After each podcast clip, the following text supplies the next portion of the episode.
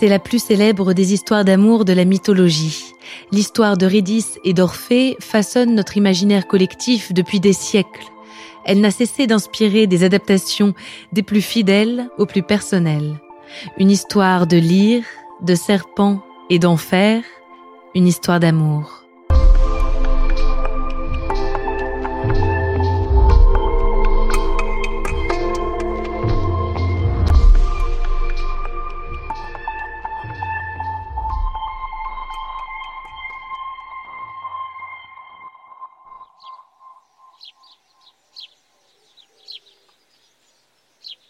37 avant Jésus-Christ, Italie, région de la Campanie. Virgile commence la rédaction d'un long poème didactique. Du haut de ses 27 ans, il est déjà un poète reconnu. Son recueil Les Bucoliques, paru l'année précédente, a connu un franc succès. C'est son ami et protecteur, Caius Silnius Macéas, ou Mécène, qui l'a pressé de se lancer dans ce nouveau projet colossal. Il faut sept ans à Virgile pour finaliser les Géorgiques. Au total, 2188 vers divisés en quatre livres. Dans le quatrième livre, Virgile introduit deux personnages, Orphée et Eurydice, des figures mythiques déjà connues. Le personnage d'Orphée a existé sous bien des formes et la légende qui le lie à Eurydice a déjà été racontée. Mais pour la première fois, le poète donne une identité à la bien-aimée d'Orphée qui, dans les formes anciennes, restait anonyme. Après les Géorgiques, un autre génie immortalisera leur histoire d'amour. C'est Ovide, dans les livres 10 et 11 des Métamorphoses. La légende d'Eurydice et d'Orphée telle qu'on la connaît aujourd'hui n'est que synthèse, adaptation de ces deux récits anciens.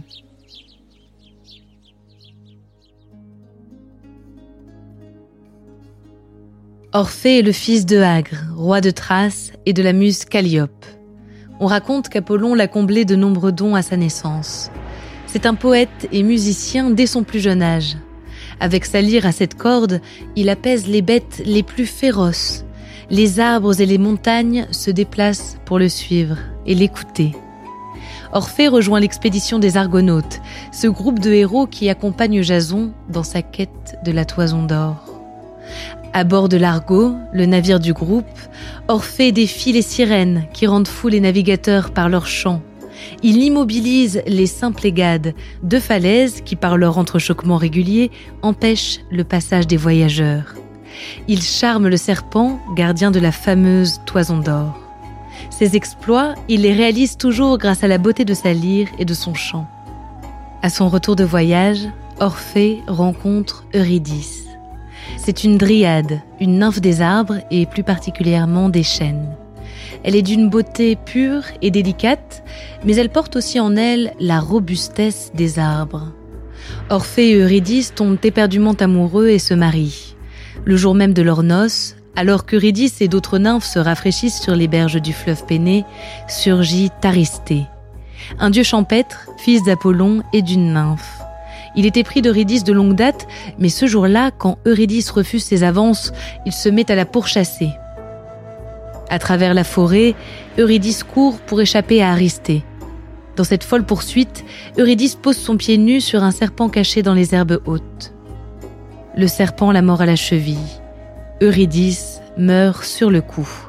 Elle descend au royaume des enfers. Quand Orphée aperçoit le corps sans vie d'Eurydice, c'est comme si son âme entière poussait un hurlement. La douleur est lancinante. Il est inconsolable, impossible de vivre sans Eurydice. Il doit la récupérer. Il se rend à la porte des enfers, en Laconie. L'entrée est gardée par le Cerbère, un chien à trois têtes. Orphée, accompagné de sa lyre, entonne une mélodie qui charme la créature. Les trois juges de la mort et les Euménides, les déesses des remords, le laissent aussi passer.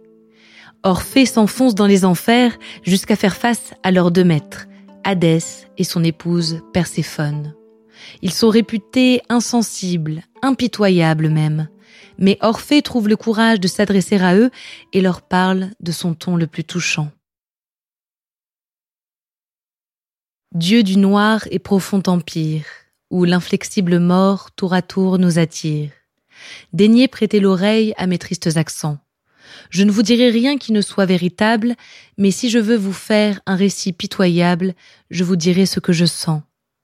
Dans ces lieux d'horreur et de peine, un désir curieux n'est point ce qui m'amène.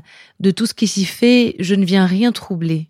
Je n'y viens point pousser d'une ardeur téméraire, chercher à mettre au fer le monstrueux cerbère, dont les aboiements font trembler.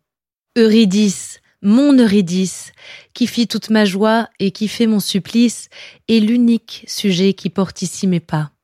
Au plus beau de son âge et malgré la nature, d'un serpent ennemi, la funeste morsure a précipité son trépas. La perdrez-vous pour me la rendre? Votre empire partout a su toujours s'étendre. Ici-bas, tôt ou tard, chacun doit arriver. C'est notre inévitable et dernière retraite, et dans quelque dégoût que son séjour nous jette, personne ne peut s'en sauver. Sujette à cet ordre suprême, vous verrez revenir Eurydice elle-même, après qu'un juste terme aura rempli ses jours. Tout ce que je demande est le seul avantage de voir si un de ces ans vous lui rendez l'usage, la nature en régler le cours. Si les destins impitoyables veulent que ma douleur vous trouve inexorable, tout vivant que je suis, je renonce au retour, auprès d'elle, aux enfers, Eurydice m'appelle. Gardez-la, gardez-moi. Je l'adore et sans elle, je ne veux jamais revoir le jour. Hadès et Perséphone, soudainement frappés de compassion, décident de rendre Eurydice à son époux. Hadès pose toutefois une condition. En remontant des enfers, Orphée ne devra pas se retourner, pas une seule fois, pour regarder Eurydice derrière lui, jusqu'à ce qu'ils soient tous les deux sous la lumière du soleil. Orphée promet d'obéir à cette loi suprême. Mais alors qu'ils sont presque sortis, Orphée se retourne, inquiet qu'Eurydice s'égare en chemin. Aussitôt qu'il l'aperçoit, elle disparaît. Il tente de l'embrasser, mais elle est redevenue une ombre. C'est l'air qui l'embrasse. Eurydice est morte une seconde fois. Orphée demeure inconsolable. De sa mort, de nombreuses versions existent. D'après la légende la plus populaire, Orphée serait devenu misogyne après la perte d'Eurydice. Il aurait repoussé toutes les femmes de Thrace, détourné du mariage les autres hommes. Il aurait refusé de chanter dans les fêtes. Excédé de son comportement, les Ménades, accompagnatrices de Dionysos, auraient fini par le mettre en pièces au bord de l'Èdre. D'autres versions racontent qu'Orphée se serait tué lui-même au retour des enfers.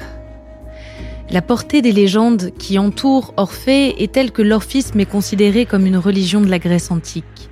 Elle place l'initiation au cœur de sa philosophie. Le récit de la descente aux enfers du poète en est le modèle.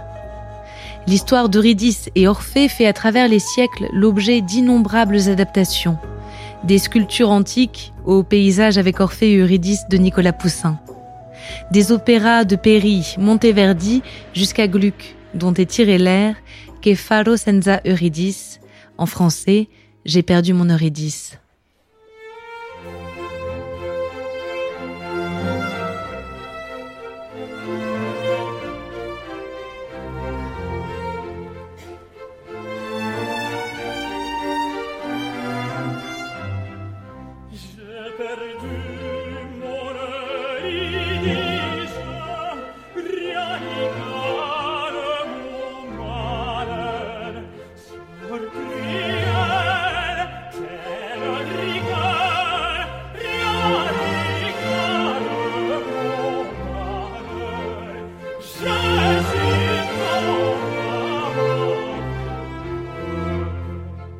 Dans un répertoire plus moderne, il y a eu Orphée Suite pour piano de Philip Glass, Black Orpheus de Kezia Jones ou Abattoir Blues, The Lear of Orpheus de Nick Cave and the Bad Seeds.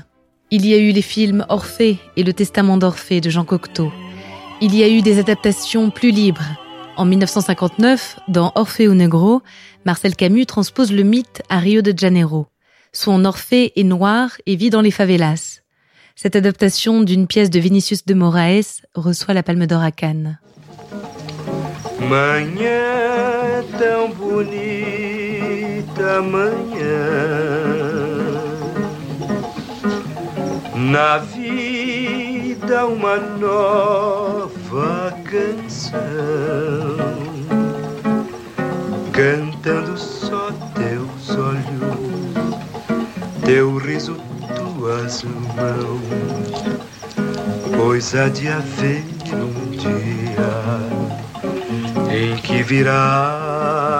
Orphée séduit aussi les poètes, ses descendants en quelque sorte. Mais alors que la plupart, Hugo, Rilke, Apollinaire, se concentrent sur le joueur de lyre, c'est à sa femme que Marguerite Yourcenar dédie son roman, la nouvelle Eurydice.